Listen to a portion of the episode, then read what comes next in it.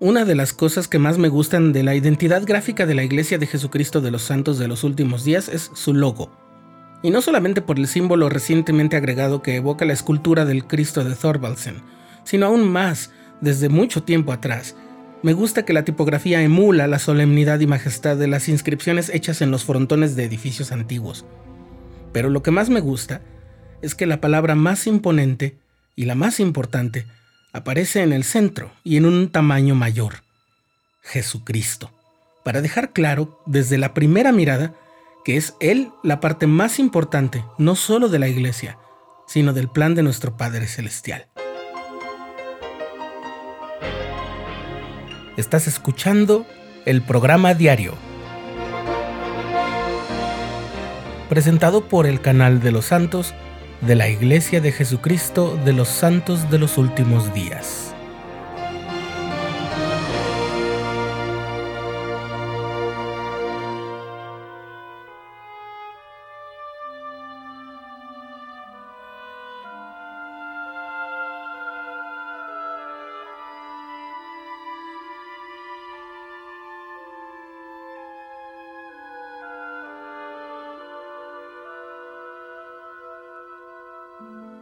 Cuando el jovencito José Smith se apartó al bosque a orar para pedir guías sobre qué decisión tomar en cuanto a la religión que iba a abrazar, tuvo lugar un acontecimiento al que nos referimos como la primera visión. En ella se aparecieron dos personajes cuyo fulgor y gloria no admiten descripción. Este es el relato de José Smith. Uno de ellos me habló llamándome por mi nombre y dijo señalando al otro, Este es mi hijo amado, escúchalo.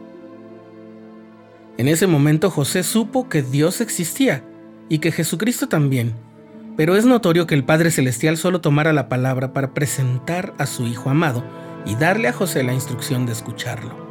Es decir, todo asunto que José, o cualquier persona, cualquier parte de la humanidad, tuviera o quisiera tener con Dios, tendría que pasar por Jesucristo porque Él es la parte central del plan.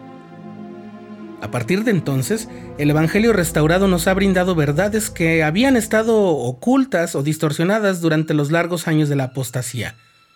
Las revelaciones que José Smith recibió a lo largo de su vida le permitieron llegar a tener una relación muy estrecha con Jesucristo y llegó a conocerlo de una manera muy, muy profunda. En la perla de gran precio leemos estas palabras que fueron dadas al profeta Moisés. Esta es mi obra y mi gloria llevar a cabo la inmortalidad y la vida eterna del hombre.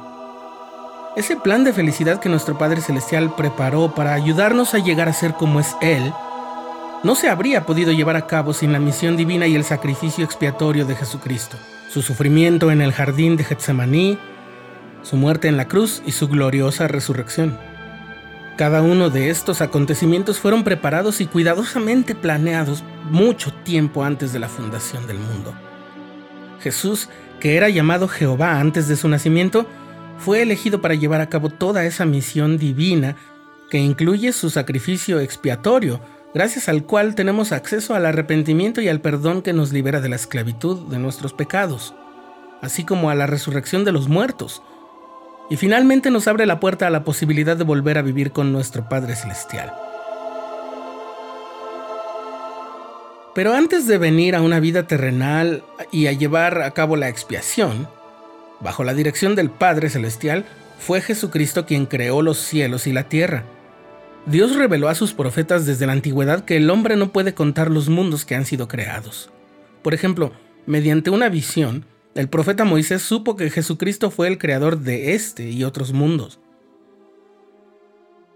El elder Neil A. Maxwell, que fue miembro del quórum de los doce apóstoles, enseñó que muchísimo antes de que naciera en Belén y se le llegase a conocer como Jesús de Nazaret, nuestro Salvador era Jehová. Ya entonces, bajo la dirección del Padre, Cristo era el Señor del universo, quien creó incontables mundos de los cuales el nuestro es uno solo. En una visión que recibieron el profeta José Smith y Sidney Rigdon, escucharon que la voz del Señor declaraba que los habitantes de todo el mundo creado por Él, Cristo, son engendrados hijos e hijas para Dios. En una ocasión, cuando era miembro del quórum de los doce apóstoles, el presidente Russell M. Nelson describió los efectos del amplio alcance de la expiación de Jesucristo. Su expiación es infinita, no tiene fin. También es infinita en el sentido de que todo el género humano se salvará de la muerte sin fin, y es infinita en el sentido de su intenso sufrimiento. Es infinita en el tiempo, dando fin al prototipo anterior del sacrificio de animales. Es infinita en lo que abarca. Se hizo de una sola vez por todos y por todas.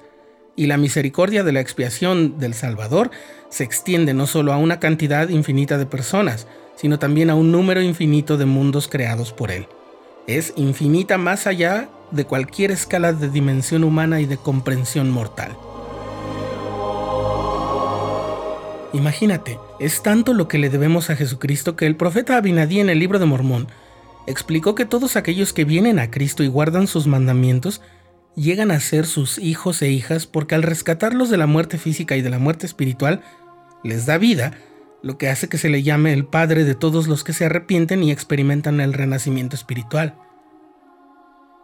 No hay ninguna otra persona, humana ni divina, ni otro nombre dado debajo del cielo mediante el cual puedan los hijos y las hijas de Dios acceder a la salvación, a la inmortalidad y a la vida eterna. Por eso sus propias palabras deben resonar en nuestro corazón constantemente cuando Él dice, Yo soy el camino y la verdad y la vida. Nadie viene al Padre sino por mí.